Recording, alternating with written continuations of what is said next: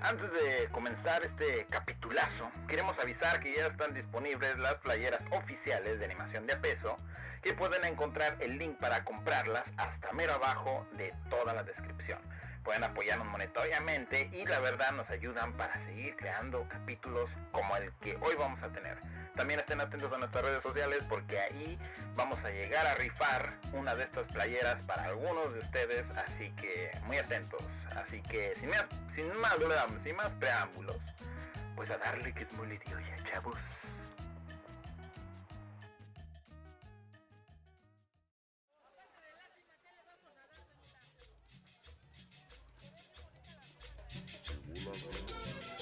¿Qué hubo? ¿Eres experto en animación? Pues nosotros menos. Bienvenido seas a este mundo de la animación que muchos amamos, pero de una forma más vulgar. Aquí vamos a dejar a un lado las etiquetas, donde profesionales se vendrán al barrio a contar sus experiencias, consejos y hasta chistes sobre su rol en esta gran industria de la animación. Humor sin censura. Y una forma nueva de ver este gran mundo, tanto digital como tradicional. Pásenle a la animación de a peso, donde cada dibujo es más barato.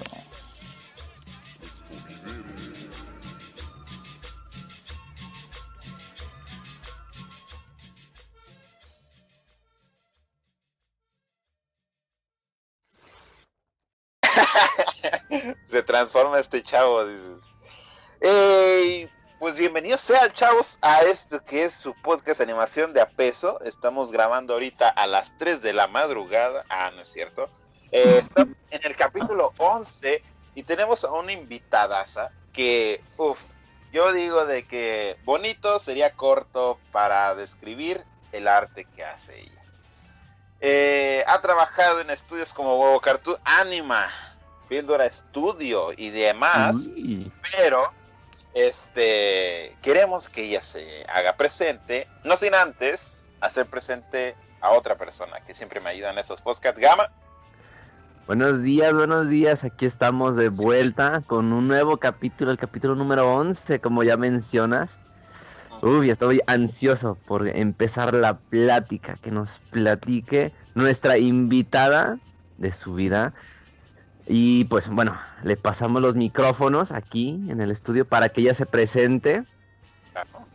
Adelante. Bienvenida seas Decidís a tu podcast Animación de Apes. Hola, um, pánico escénico. pues, hola, mi nombre es Diana, pero todos me conocen como Dis o Dis y pues mm, soy character designer, eh, visual development y mm, ah, pues no sé, mm, estudié realmente diseño gráfico, eh, pero pues afortunadamente nunca me, nunca me dediqué a eso y pues preferí dedicarme al mundo de la animación y trabajar de lleno en eso. Eh, animación e ilustración es lo que he estado haciendo desde mm, antes de terminar la carrera y me gusta mucho. Me siento muy afortunada. no, pues, qué, mejor, qué mejor forma de, de presentarte a ti misma, ¿no? Yo, mira, voy a, voy a, voy a hablar un poquito de, y bueno, ya lo habíamos hablado antes de empezar a grabar, pero solamente para que la gente sepa eh, cómo es que te ubiqué.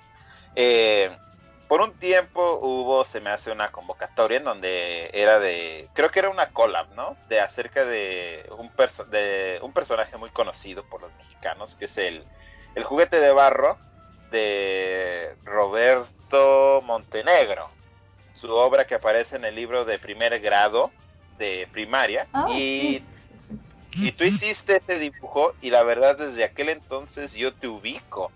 Eh, y fíjate que ha habido muchos diseños de, ambientes. Me acuerdo que hay una donde hay una calle, está una minivan y hay unas casas amarillas como al lado, a los lados. y, ah, y, la utilicé yo de referencia eh, para una tarea que yo necesitaba. Este, obviamente no me salió del todo bien, pero este, apenas iba comenzando, así que eh, hacer ese tipo de, arte, ¿no? Ah, Sin embargo, te ha agarrado mucho cariño por toda la calidad de trabajo que haces, pero aquí estamos para conocer al artista, al artista detrás del arte. Uf, qué emoción. ¿cómo, fue que inició tu camino a través de la animación? ¿Cuál fue, como por así decirlo, siempre lo decimos así, cuál fue la mordedura de araña de Dis? Que tú dijiste, oh. esto es lo que quiero hacer. Pues mm, creo que mm, todos te van a decir la misma historia de, ah, las caricaturas y quise eh, empezar a dibujar y todo eso. Y creo que yo también, pero, pero, ah, eh, lo que más recuerdo y antes de las caricaturas es los libros, los libros ilustrados.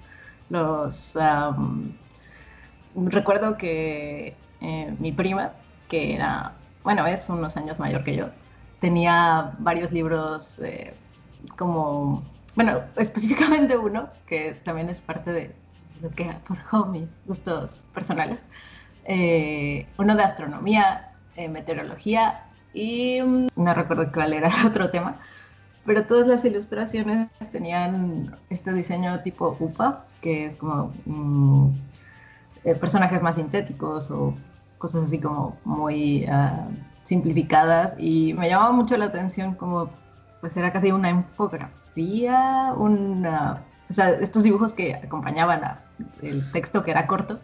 Eh, y, y, pues siempre me, me, gustaba ver esos libros. Eh, mi tío también tenía como varios libros ilustrados y, y siempre me llamó mucho la atención. Eh, también, de hecho, por eso empecé un poco a ilustrar estas eh, bueno, reinterpretar más bien estas ilustraciones de, los libros de texto, porque justo en primero de primaria una maestra eh, era muy mala, según yo, enseñando, pero nos dejaba eh, copiar todo el texto del, mm, del, libro de texto, básicamente, para que aprendiéramos a escribir.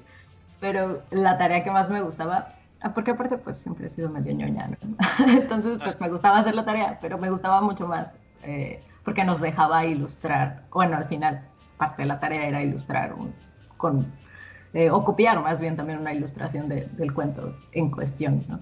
Entonces, mm, durante toda la primera, pues copié todos los dibujos de todas las lecturas del libro.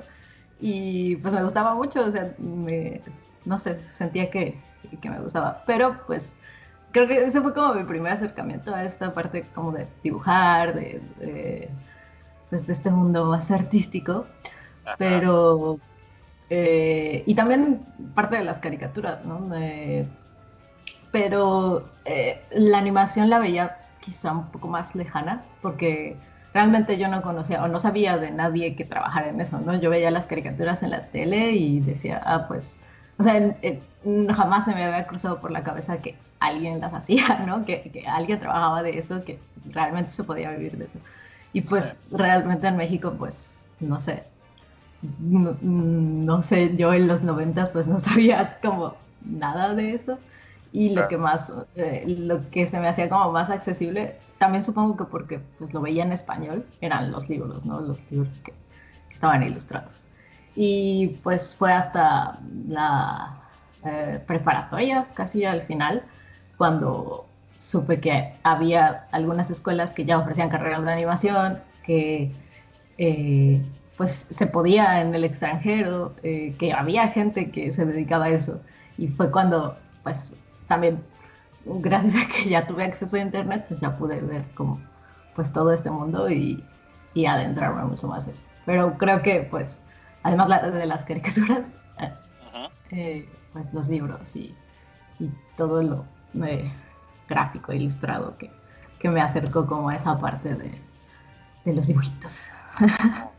Mira, fíjate, este, por, por, a mí también eh, me llegó a suceder algo así, pero era como, no sé, si, no sé si me estoy equivocando, probablemente puedas decirme tú si me equivoco o no. Ajá. Este, pero eran como estas enciclopedias de las que venden puerta por puerta. no lo sé. Mira, se llama, mm, creo que mi, libro y los... Ah, la otra vez lo busqué. Ah, mm, déjame acuerdo, pero sí. Eh, mm, y, y, digo, este libro, porque justo estaba buscando de dónde salían estos libros y descubrí que es como una enciclopedia como de 10 o 12, más o menos, 12 tomos. Eh, y, ha tenido como varias ediciones, pero la, justo la edición que mi prima tenía era como de los 80s. Entonces, pues es, eh, o sea, era viejito. También mi papá, bueno, otra, otro libro que también me, me gusta mucho, eh, me compró igual un, un, tomo de un libro de cuentos de hadas eh, que pertenecía como a esta misma, bueno, un símil de, de, esta colección de, de libros y eran libros de hadas de todo el mundo, ¿no? Bueno, como fantasía, hadas, y, y, todos estaban ilustrados, cada cuento estaba ilustrado como por un estilo diferente y digo, si lo ves es como súper retro, porque creo que es como, o sea, la primera edición es como de los 60 pero pues justo la que mi papá me compró en una librería así como de, de, segunda mano, es como de los 80 igual. Y mm, yo me encariñé mucho con ese libro también y, y, pues recientemente, hace como unos dos, tres años, un amigo me...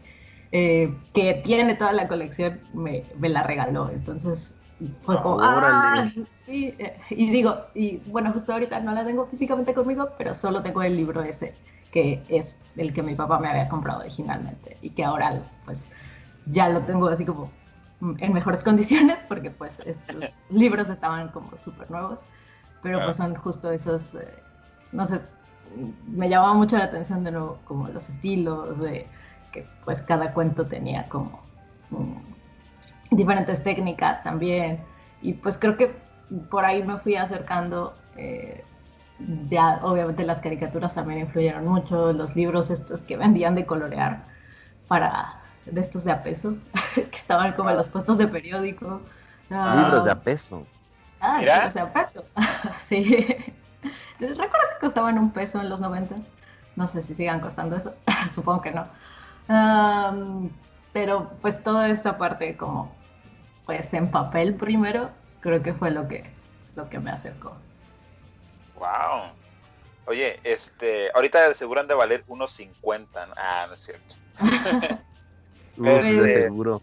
No sé, creo que todavía hay así como, pues, de estos libros para colorear. Claro. Luego ya sé como libros más gordos. También, digo, en, eh, mi tío justo también me regaló uno de los Looney Tunes, así que era de estos como quizá ya más de 50 páginas, pero yo lo veía así súper gordo y, y, unas crayolas. Entonces, tengo como muchos recuerdos de la infancia en, mm, con libros, con... Eh, con mm, sí, con cosas más tradicionales y creo que más que la tele, este fue como mi primer, así como dices, el, eh, la picadura. La picadura de araña. Eso. Oye, pero, o sea, el hecho de que en, en, en ¿cómo se dice? En donde muestras tu arte, eh, pones nombres un tanto para los mexicanos grandes, ¿no? Porque a decir huevo cartoon, anima, ya es de decir, oye, trabajó en esos estudios. Pero, oye, Dis, ¿cómo, cómo fue tus, tus escalones para llegar a, a esto que fue trabajar en estudios ya grandes? Probablemente fue de chiripara, probablemente no, probablemente fue conexiones y todo esto, pero estamos aquí para escucharte a ti. Mm, pues creo que fue parte de ambos. creo que un poco de trabajo, un poco de suerte, eh, también un poco de eh, seguridad en mí misma. Eh, porque, mm, bueno, como te decía, no sabía que, que esto existía hasta como cuando iba en la prepa. Y justo, de hecho yo no iba a estudiar esto, iba a estudiar, no sé, qué otra cosa, tal vez eh, filosofía o una cosa, nada que ver con esto, ¿no? Eh, y también una maestra me dijo, porque para esto en la escuela luego te dicen, ah, haz la portada de tu unidad de, no sé, física, y tienes que poner, pues ya sabes, unidad, bloque 3, física, no sé qué. y entonces yo siempre dibujaba porque pues para esto tampoco tenía como la costumbre. Eh, o sea, sí, sí lo disfrutaba mucho y tenía como de nuevo este background, pero pues realmente nunca lo hice como tan en serio. Eh, y era la única manera donde lo hacía, o sea, no tenía un sketchbook, no, no dibujaba como uh, regularmente. Mm, digo, sí me gustaba mucho, eh, pero... Y bueno, y la portada esa, mm, y recuerdo que la maestra me dijo así como de, eh, bueno, porque estábamos también eh, viendo que íbamos a estudiar y, y, todo. Y me dijo, es que si no estudias algo de esto, va a ser un desperdicio. Y yo así de, mmm, no, tenga razón. y, y, sí, pues ya a partir de eso, pues ya me, me, enfoqué de nuevo, descubrí esta parte de la animación, me enfoqué más en eso.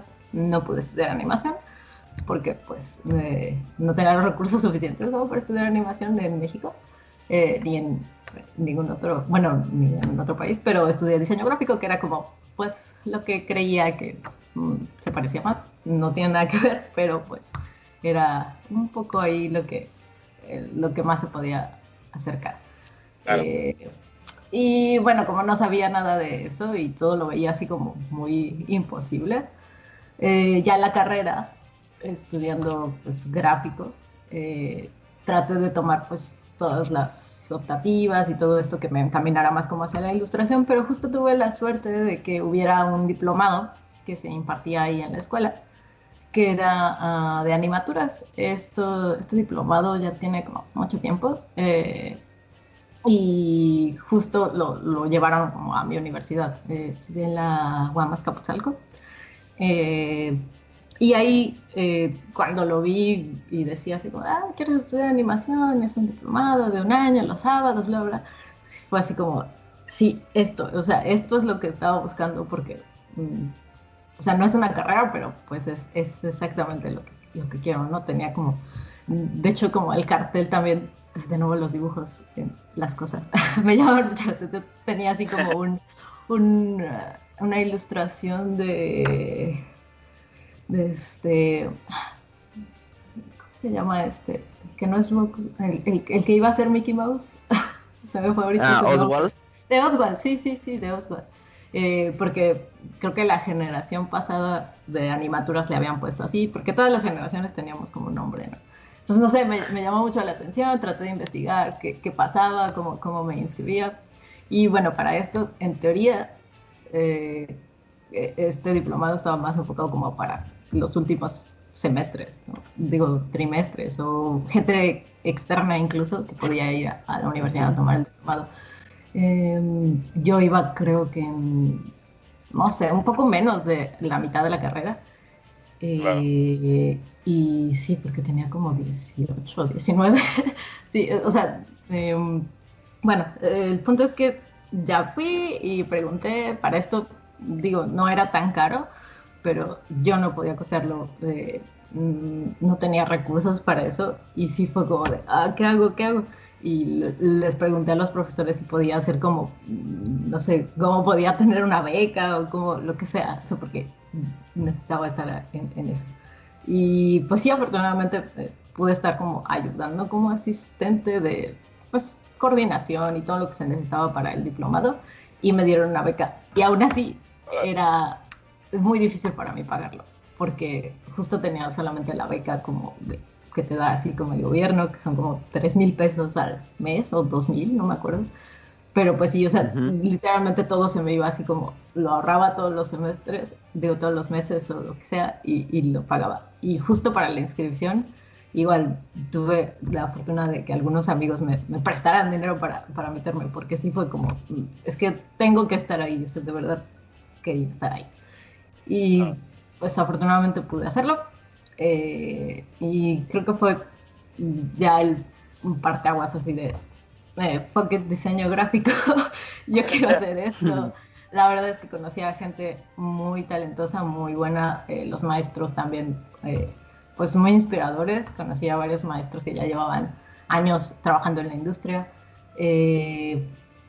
Y pues no sé, fue también como un, me abrieron los ojos a que pues se podía hacer eso en México y que pues solo tenía que seguir trabajando, seguir practicando y, pues eventualmente creo que sucedería.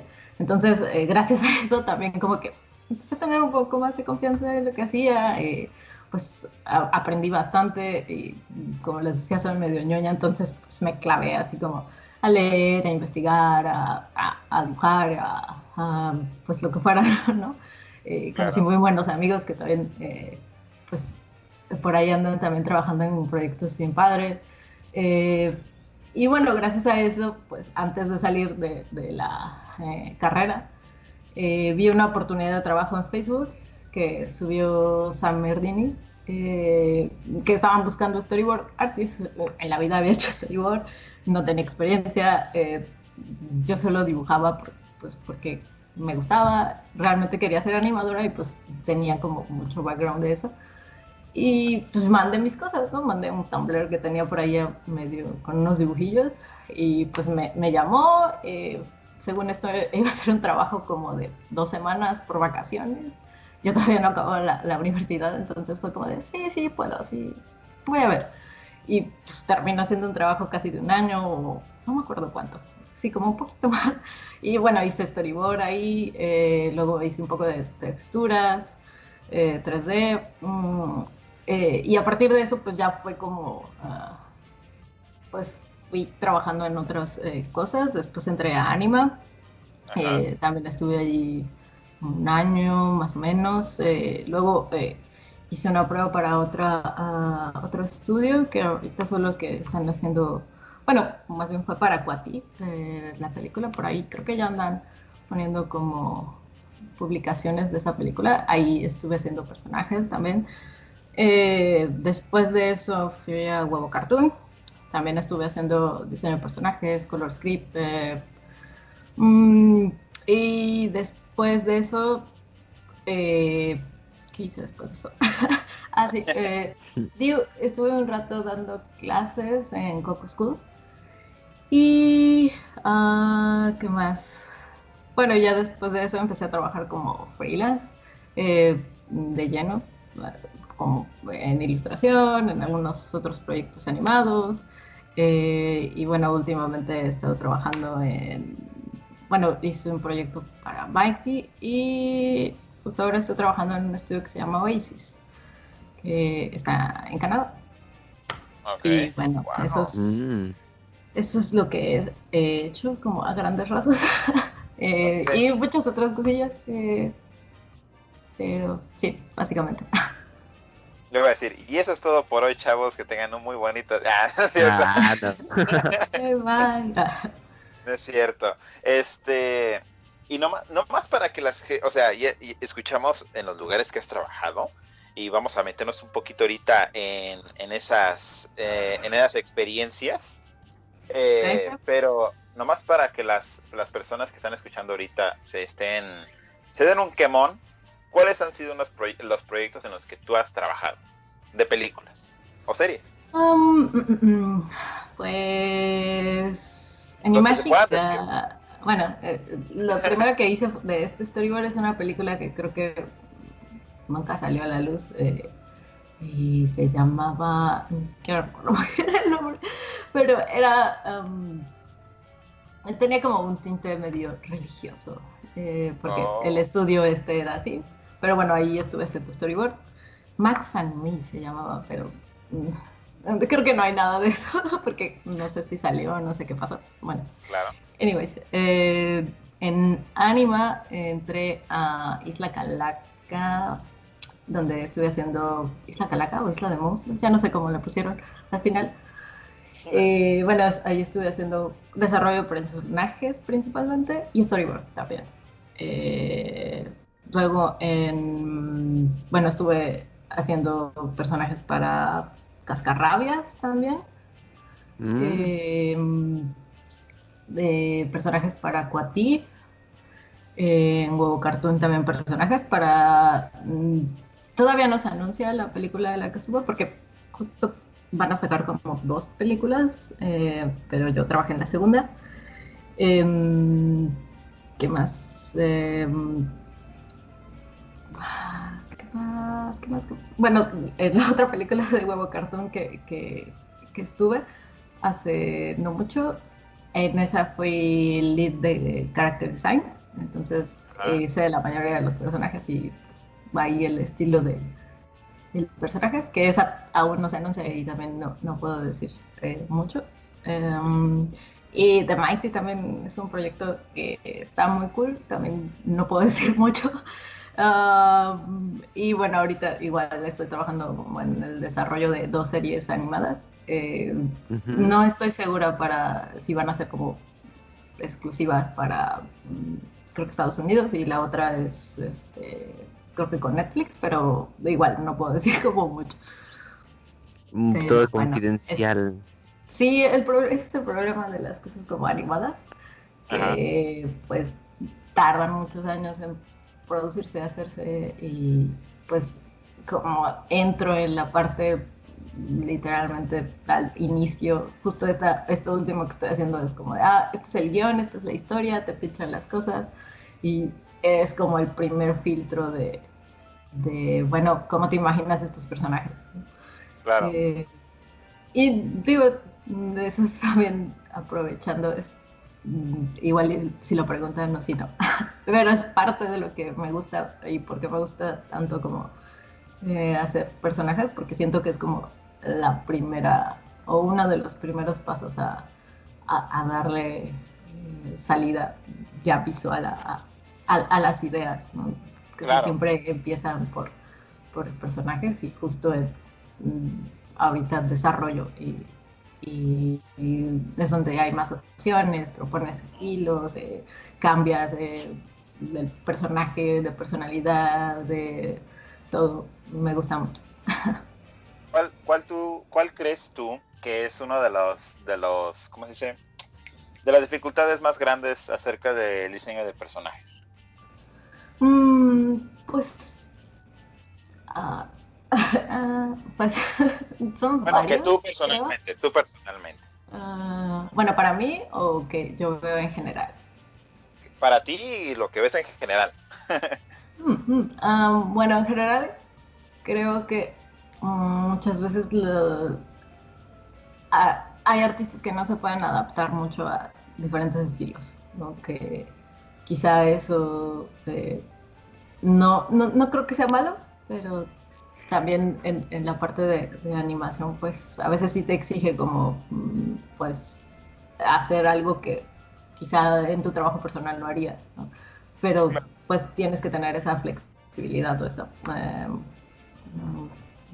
¿cuál es la palabra? Ah, pues sí, e, esa flexibilidad de, adaptarte, eh, de variar también de, personalidades. Siento que, y me gusta hacer como esta analogía, eh, cuando, cuando daba clases siempre les hacía como esta analogía de eh, que del desarrollo o hacer todos estos bocetos de personajes es como si estuvieras en un casting donde estás buscando al mejor actor que interprete a tu personaje. Entonces, me gusta mucho verlo de esa manera porque así tú puedes dar como, o bueno, tú bocetando puedes hacer muchos, eh, muchas opciones y hasta que das con la combinación correcta, con algo que dices, sí, este es el personaje, este, eh, o sea, lo voy a dejar así porque creo que es el actor que, que quiero que, que todos vean, ¿no? Entonces, eh, me gusta mucho como esa, esa analogía, porque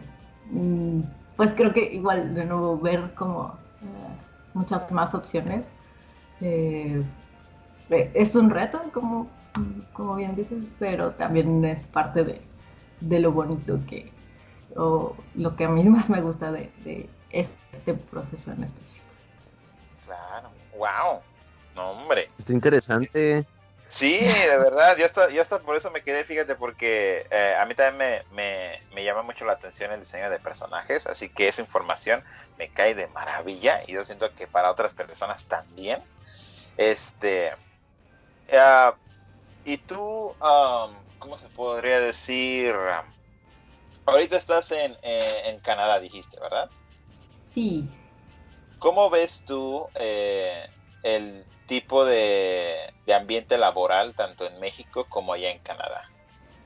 Mm, pues mm, tiene similitudes, hay, hay, cosas muy parecidas, digo, eh, procesos de eh, el que sea un estudio eh, en el extranjero también no te garantiza siempre que todo funcione a la maravilla y todo esté eh, pues perfecto. Sí tienen más experiencia y eso creo que sí les, les juega a favor en algunas cosas. Obviamente presupuestos también es pues muy diferente trabajar con un presupuesto más holgado y tener tiempo de desarrollar las cosas, de equivocarte, de tener eh, cambios, de, pues trabajar como en, conjunto con, bueno, ahorita que estoy trabajando como con el creador del show, o sea, estar como en contacto de, con eso es, creo que es, mm, ah, en México a veces no es tan flexible eso. Eh, pero por lo demás, la verdad es que es o sea, los mismos problemas de coordinación a veces, em, de pipeline. Mm, digo, creo que la mayor diferencia de nuevo es como el, presupuesto y los tiempos, que sí, eh, eh, también creo que es parte de, la cultura y por lo que en, en general en México aún está como despegando esta, esta parte de la industria que pues incluso con esto, esto que salió de, los dibujos de láser, no se toma en cuenta, no se valora mucho el, trabajo que, es y que si es un, pues es una profesión válida, es, este, o sea, se puede vivir de eso, que de nuevo es parte también de lo que me pasaba incluso con eh, mi familia, que es como, ¿por qué estás dibujando? Eso no te va a dejar nada, ¿no? Creo que todavía hay ese pues, estigma en un poco estas carreras artísticas. Y pues poco a poco se ha ido como mm, tomando como lugar. Ha tenido tomando. ¿qué, estoy diciendo? bueno, a, este. Bueno, ha, tomado más relevancia, ¿no? Como toda esta de las artes y todos estos grupos que se han formado. Porque lo, tiene, ¿no? Eh, eh, lo ves aquí y es como, es, es, parte del día a día, es una profesión válida, la gente vive bien con esos de sueldos, ¿no? Que haya pues falta bastante para, para eso, ¿no? Para, para tener un trabajo como justo con horas, eh, tiempos, eh, todo. Creo que esa es la mayor, la mayor, la mayor diferencia. La mayor diferencia. Porque de talento hay, porque hay eh, proyectos que también están cool. Eh, pues, de hecho, incluso traen proyectos extranjeros a México y no sé en qué mm, punto se pierde ahí como el, hacer que la profesión sea como más valorada. Pero bueno. No, sí, y fíjate, ah, ahorita antes de darle la palabra a Gama, porque estoy seguro que por ahí ha de tener una preguntita, ah, hay, una expresión, hay una expresión en inglés que se llama shoot for the stars, ¿no? eh, que básicamente como, ¿cómo se puede traducir al español? Ah, yo como que soy bien gabacho, ¿no? eh, como de, siempre mira hacia arriba, ¿no? Como para... Siempre apuntar como a las estrellas, ¿no? Claro, a las estrellas, claro. Sí, también. Este y siempre se ha hablado acerca de este, ¿cómo se le llama? Fluido de, de, talento hacia ah, otros países. Fuga de talento, ahí está, fluido de talento, qué chingados, extracto, ah,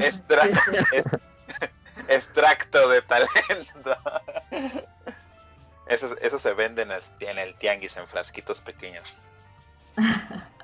Este, quiero tres, quiero un galón por favor. Este, pero siempre ha habido muchos, pues como tú dijiste, a través de los grupos se ha formado también una comunidad de animadores, ilustradores, storyboardistas y todo esto en México. Y siempre hay, bueno, yo también he conocido muchos eh, que dicen, no, yo no voy a hacer nada aquí en México, yo me voy a ir para allá, para, para Canadá o para Estados Unidos ¿Cuál es tu opinión acerca de la fuga de talento? Iba, otra vez a decir el fluido de talento. el fluido. pues supongo que es un poco controversial también eso. creo que depende mucho de tus objetivos personales, porque eh, creo que en México hay algunas, o sea, sí hay oportunidades y también conozco gente y yo misma pues he trabajado como en estos estudios, eh, pero también son pocos y es, sigue siendo un, grupo muy pequeño de las personas que, manejan como estos estudios, que, tienen como incluso los apoyos eh, que se les dan a, largometrajes, a cortometrajes, y, termina siendo como un, número un poco reducido para también la cantidad de personas que justo con estos grupos eh, que se están dando y también las las personas que están interesadas. Eh, se está, bueno, no sé, siento que, está creciendo mucho para las oportunidades que hay. ¿no? Sé, que, sé que puede haber más, sé que eh, eventualmente pues van a, crecer, pero justo ahora también, no sé, depende de nuevo mucho de, lo que quieras, ¿no? Si quieres como seguir haciendo proyectos eh, así en México o quieres pues no sé, en mi caso también fue como parte de, de, querer como conocer otras cosas, de ver cómo se trabaja en otros lugares, de pues retarte hasta hacer otras cosas. Creo que eso es ah. también eh, parte de lo que individualmente acá quien puede impulsarle eh, a trabajar en, en ciertos proyectos. Entonces, eh, digo, no dudo que, que, haya personas que estén muy bien eh, y haciendo proyectos muy, muy cool en México, pero pues también es, mm, no sé, es, diferente. Simplemente la experiencia de, estar en otro lado te da o te abre como tu, visión a otras cosas y también creo que es válido, no sé, cada quien tiene como sus objetivos personales y creo que ahí es donde pues se diferencia, pero mm, pues no sé, no sé, creo que eh, talento en México hay, oportunidades hay, creo que mm, decidas tomarlas o decidas buscar otra, otros eh, caminos, eh, también es válido. Siempre es un buen comienzo también estar con México, después volver. más bien creo que es de nuevo abrirse a más posibilidades. Claro. Wow. Pues, no, es, válido, ¿sabes? Es válido. Eh, se me hace que esa es una de las preguntas en las cuales todas las personas llegan a tener su propia versión. Eh, pero es una es una, una respuesta bastante válida que probablemente hasta yo eh, estoy de acuerdo en ello. Eh, pero para no dejar tan, tan de lado a Gama, ah, no es cierto. Gama, ¿Qué pregunta le tienes ahorita a Diz? Mientras yo sigo stalkeando parte de su talento. Ah. Oh, no. Va, va, va, va. Pues mira, retomando lo que nos habías dicho que, fue tu inspiración, o, lo que tal vez sigue siendo todavía hasta el día de hoy, este, de esos libros de cuentos que tenías, este, y tienes aún, ¿tienes alguno específico que a ti te guste? uno que sea especial para ti. Um, pues creo que ese, ese que les digo de eh, la mm, como mm, enciclopedia, bueno, es que ese justo no lo tengo, que es el de mi el, que tenía mi prima, el de la enciclopedia, eh, pero el otro que, que la serie de libros se llama Mi libro ilustrado, si mal no recuerdo. Ah, déjame buscarlo. Mi libro ilustrado. Eh, eh, y es el tomo número 3, que es el de los libros, es, el de las hadas, justo se llama así, las hadas, y tiene varios tomos que son como de... Mm, mm, o sea, como te digo, es un compilado como de cuentos. Una antología. Varios. Ah, eso. Perdón, se me van las palabras. No, no te preocupes. Sí, es como una antología. antología, antología. Sí de, cuentos son de diferentes eh, partes del mundo y cada cuento tiene su una ilustración o está ilustrado de manera diferente. Y de nuevo se ven así como medio retro, pero me gustan mucho. Entonces ese libro, eh, creo que también los libros de la SEP, también por eso me dolió mucho eso de la convocatoria, porque también parte de, o algo que me gustaría mucho hacer es como ilustrar algo para la SEP, porque pues fue algo de lo que a mí me inspiró también, pero bueno. Sí, para que tú también puedas inspirar a, otros chavos así como tú. Que... Sí, creo que eso también es lo que me, gustaría mucho en algún momento hacerlo, inspirar como, como eso, eso que, que yo también pude ver como en esos dibujos, que de nuevo es, quizá jamás te, te pones a pensar que alguien hizo eso y que alguien vive eh, de eso. De eso, ¿no? Trabajando, haciendo ilustraciones. O sea, para mí no era como, quizá porque no tenía como contacto con nadie cercano que hiciera eso.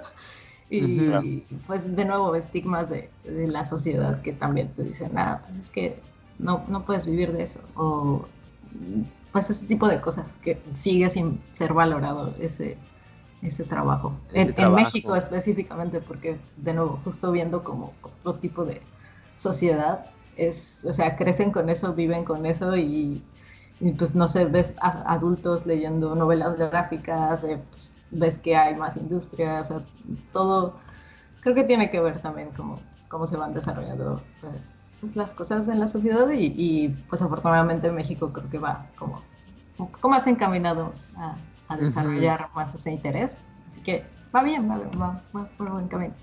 Va por buen camino.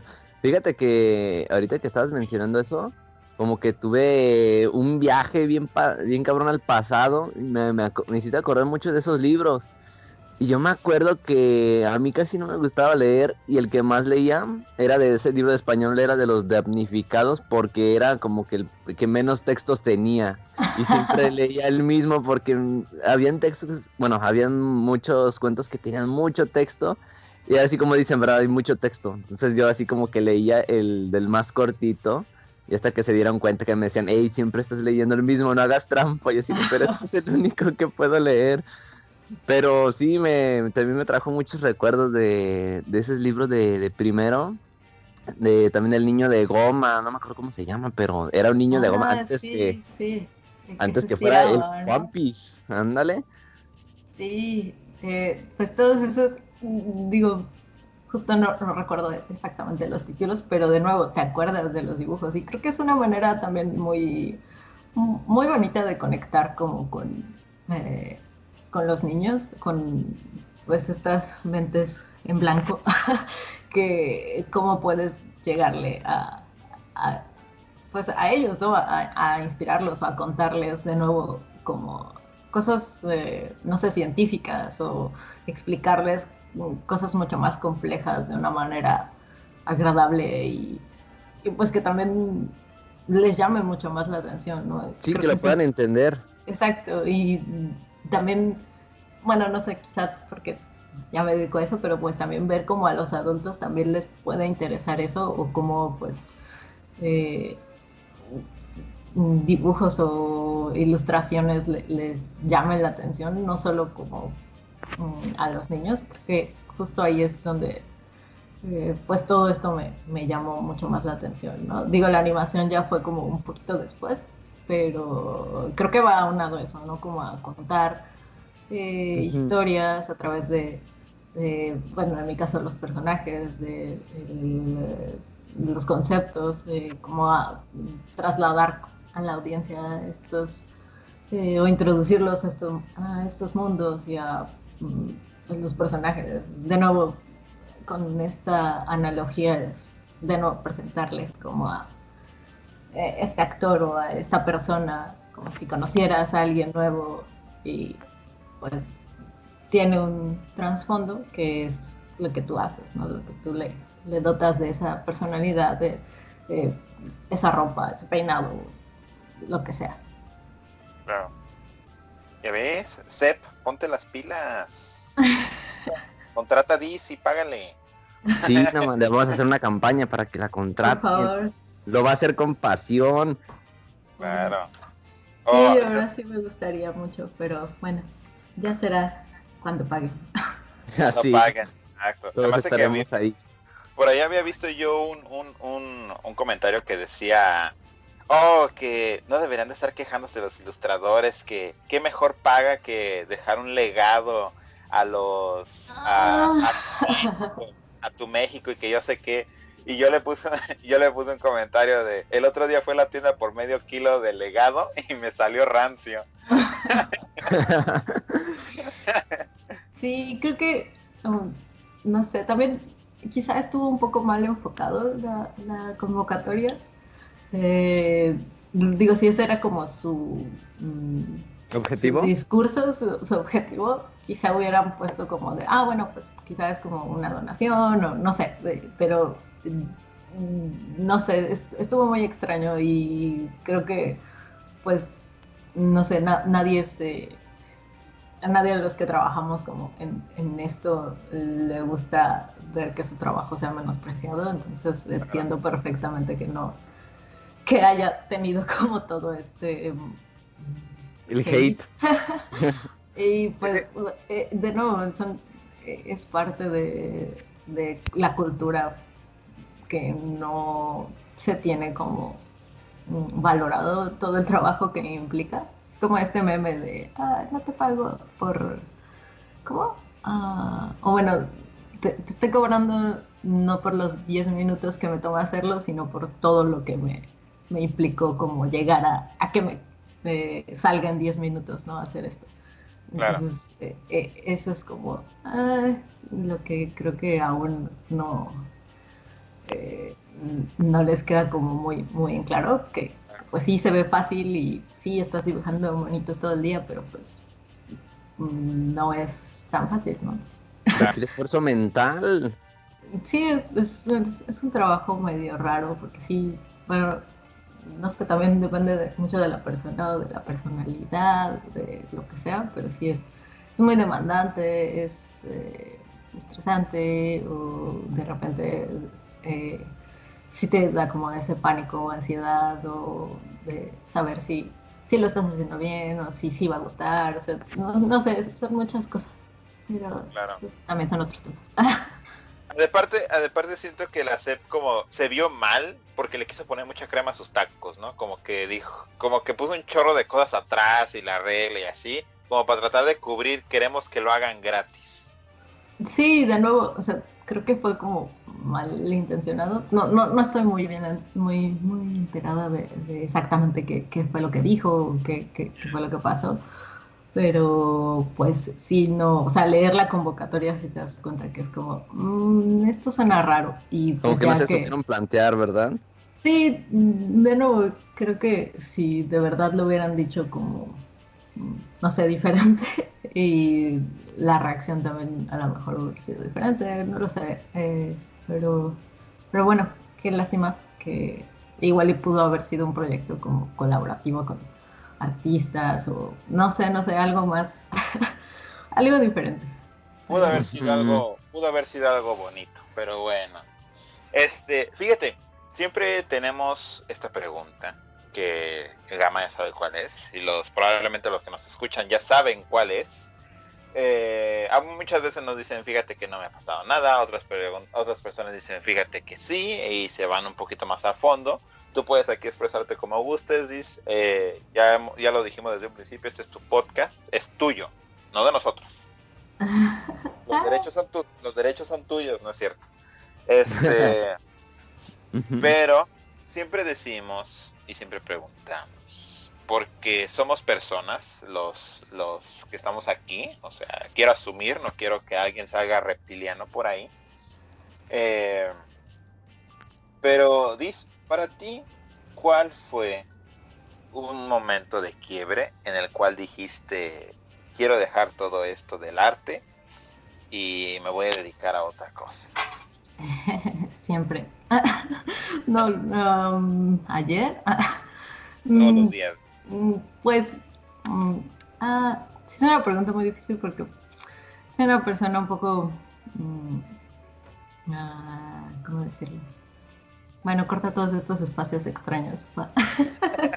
Ah, mm, pues no sé, sí, sí me, sí pienso mucho las cosas. Tengo esa tendencia como a estar eh, sobrepensando todo o paniqueándome de todo y sí llegó un punto en el que ya no eh, no podía como controlar todo lo que estaba pasando en mi mente. De hecho, sigo como un poco en eso. Eh, creo que también fue parte de, las redes sociales, que de repente es o han sido muy abrumadoras.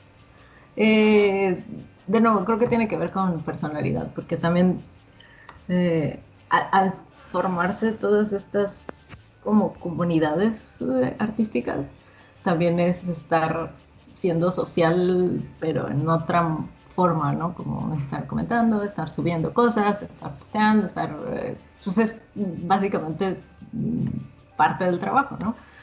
Pero eh, no sé si es por mi personalidad o lo que sea que de repente es como de...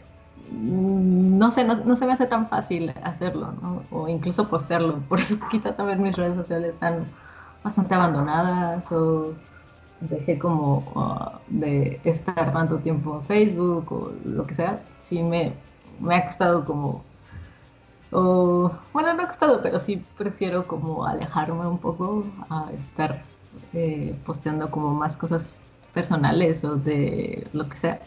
Entonces creo que justo, justo cuando, cuando vi eso y que estaba como afectándome un poco, fue cuando dije, mm, quizá no sirvo para hacer esto no puedo, porque pues implica de nuevo estar teniendo ese contacto social, no físico quizá, pero pues sí, no sé, virtual. y no sé, ahí es donde de repente entra un poco en conflicto, porque sí quiero hacerlo, pero no quiero hacerlo, pero debo de hacerlo o no sé, ahí y pues es parte del networking, es parte de, de nuevo del trabajo, pero a la vez eh, tengo que trabajar en eso, pero es, es como parte de, de, lo que a mí personalmente me, me ha costado mucho más trabajo, sobre todo últimamente, eh, estar como mm, no sé, presente todo el tiempo, todo el tiempo, porque de nuevo también hay, todo va cambiando, todos van... Eh, este, o suben o trabajan o postean así como regularmente, diario, diario. Y eh, para mí de repente eso es un poco abrumador. Yo lo sigo haciendo, por ejemplo, en mi sketchbook. Siempre he dibujado en mi sketchbook y siempre lo, lo, traigo casi eh, conmigo y, y, sigo haciéndolo, pero mm, también descubrí que, o bueno, no, no descubrí, pero también me gusta tenerlo como para mí, ¿no? Ese, porque esto también fue parte de algo que me gustaba y como un hobby, como mm, pues sacar como los dibujos o pensamientos o lo que sea en dibujo. Y a veces ahí se quedan y, mm, no sé, igual habrá personas o artistas que, que, que no piensan igual, pero para mí como que sí separo esa parte y, me gusta, ¿no? Prefiero tenerlo eh, para mí, no sé. y creo que como que esos momentos son los que pues no sé qué hacer. Tengo como, como un poco esos conflictos con, con ser pues esta figura pública, ilustración, de ilustrador o lo que sea, tener entrevistas y todo esto. Eh, pues sí es como no sé, algo, algo en mí se tiene ahí como, como ese, ese dilema. Pero bueno, justo eso es ah, personalmente lo que a mí me, ha costado y también pues de nuevo como tener esa ah, ese pensamiento como o sobrepensar las cosas pues también te hace dudar o, o incluso de este famoso síndrome del impostor, o sea, todas esas cosas de repente son demasiado, y, creo que a todos los artistas en algún momento, en mayor o menor medida, les pasa, pero sí es, y creo que eh, justo ese es el momento como de mm, cuerda floja en no saber qué, qué, va a pasar ahora, ¿no? O qué tienes que hacer, o qué quieres hacer, que, es muy diferente. Y pues no sé, por eso te digo que creo que siempre he estado como un poco así. No sé, quizá habrá o, hay una mejor manera de manejarlo, pero pues a mí me ha costado un poco. Sí, sí, sí. sí. Como dicen, seguir dibujando. Eh, pues sí, pues digo, de nuevo, sí, eh, creo que tiene que ver con, tus eh, objetivos personales.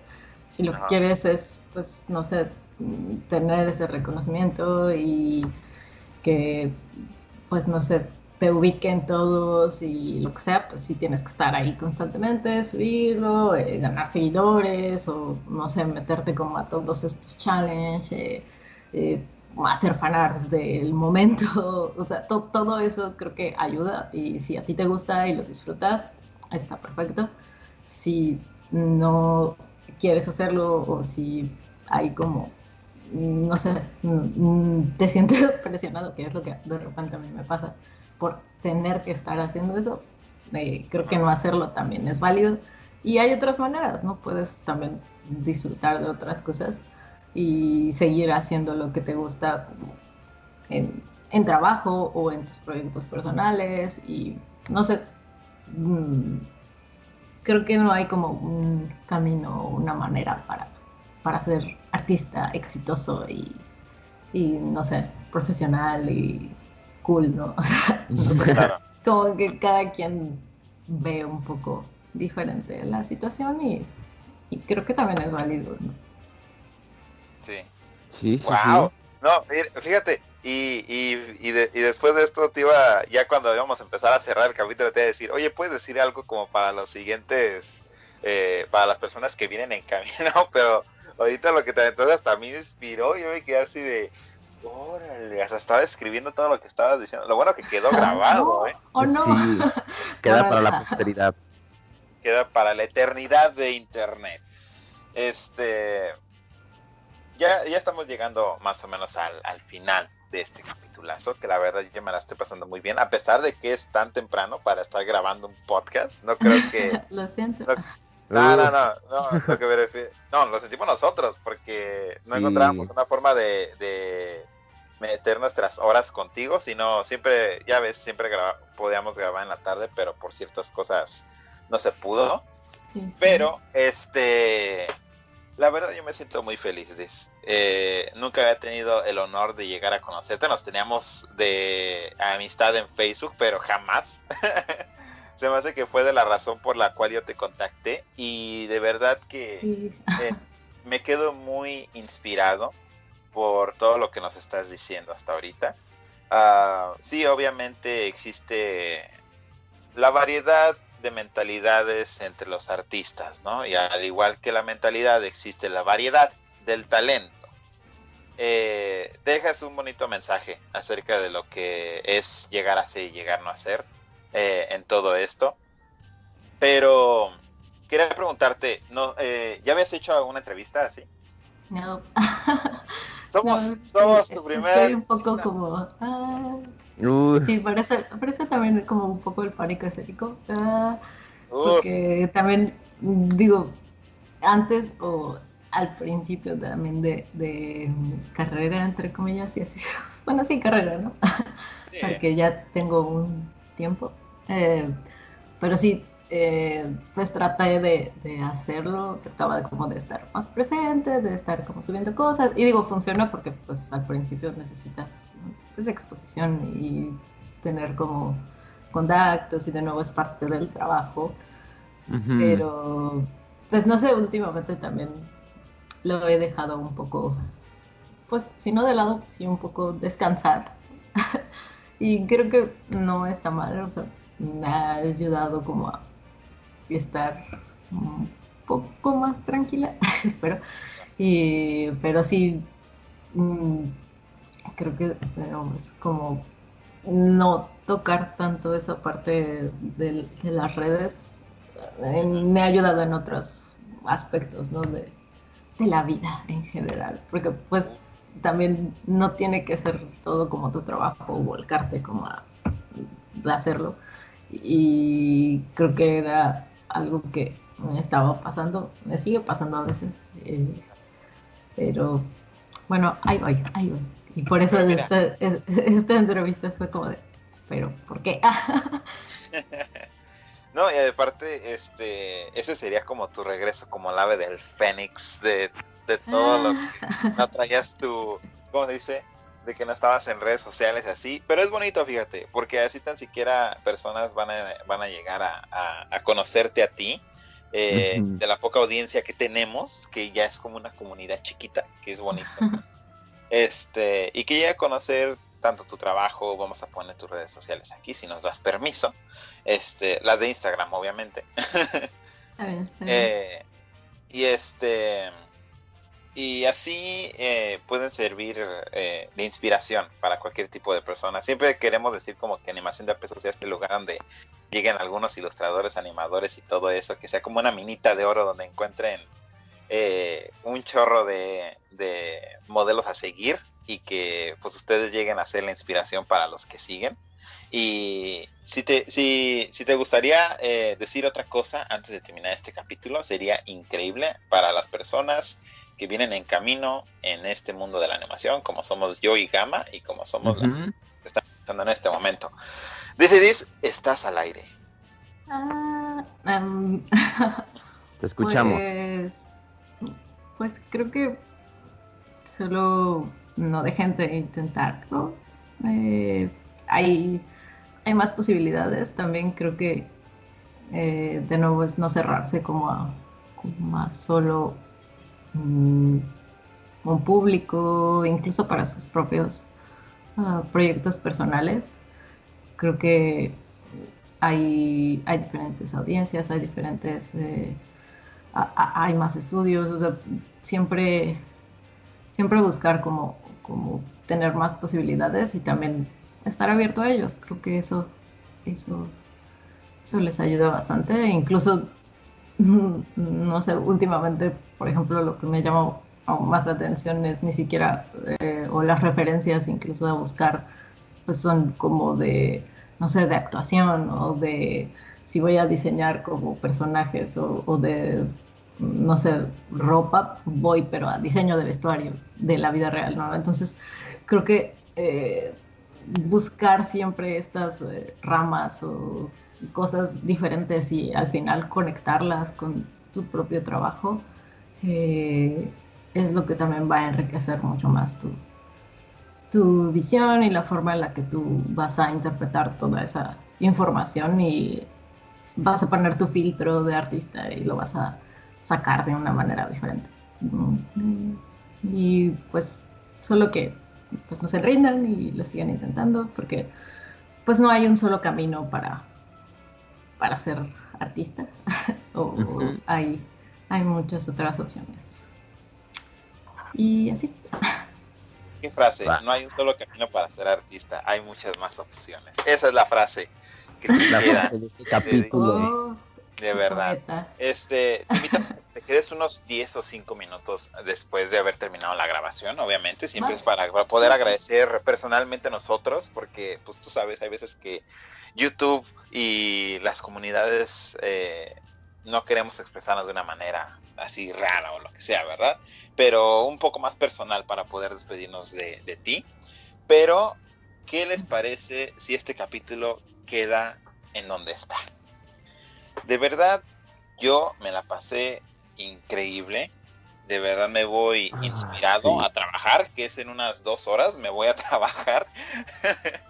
Pero, este, me voy, me voy feliz porque co- conocí a un artista que, pues, se ve que desde, desde un principio le empezaste a echar ganas para tu trabajo y todo esto y siento, me encantaría saber las personas que lleguen a escuchar este podcast eh, que llegaron a estar inspirados por ti.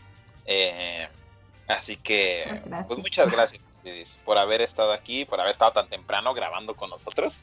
Sí, de hecho. Este, eh, pero uf, no, no, no, no, no cabe mis palabras para poder agradecer eh, eh, que hayas estado en este capítulo. Gama, Bueno, pues yo te, también te agradezco muchísimo, también por la, la hora que nos pudiste este, estar aquí con nosotros.